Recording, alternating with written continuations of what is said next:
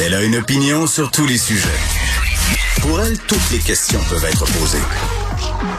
Geneviève Peterson. Cube, Radio.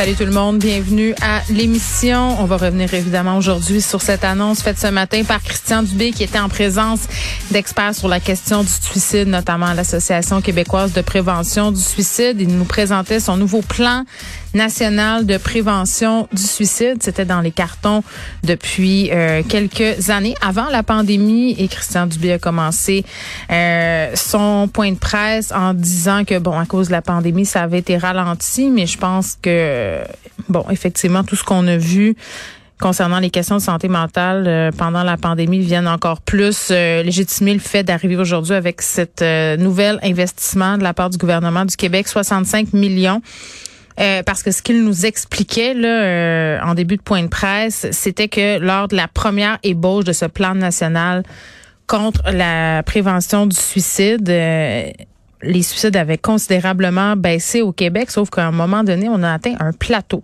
Et quand on a atteint un plateau, selon Christian Dubé, c'est le signe qu'il faut revoir les affaires, euh, euh que ça fonctionne entre guillemets euh, plus ou moins bien. C'est-à-dire qu'on n'est pas capable d'abaisser ce nombre-là encore plus. Donc Québec qui vise une diminution du nombre de suicides de 10% d'ici 2026. On nous dit aussi qu'on va axer davantage sur la prévention.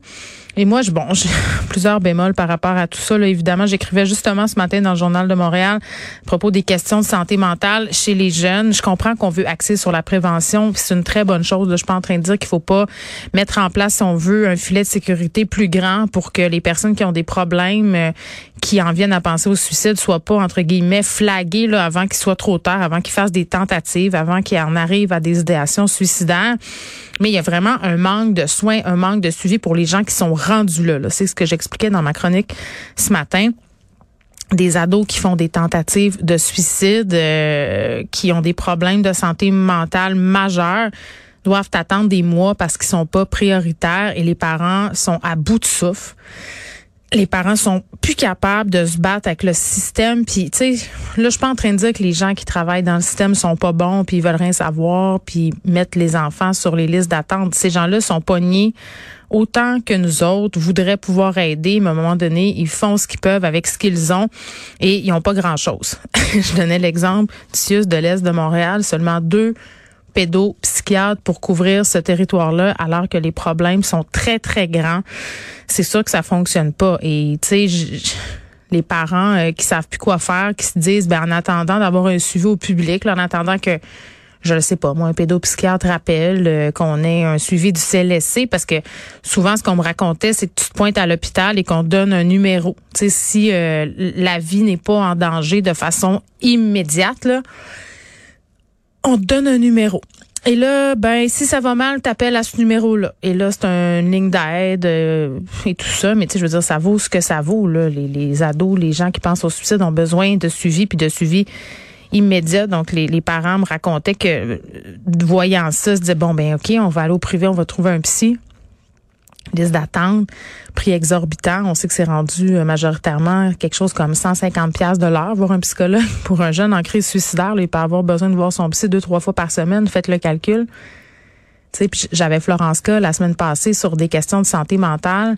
Puis je disais, je posais la question à Florence, qu'est-ce qui arrive aux gens qui n'ont pas les moyens, un, de se battre, de s'obstiner, de parce que quand t'appelles, t'appelles, t'appelles, puis t'insistes, à un moment donné, au bout de des mois, tu finis par avoir une place.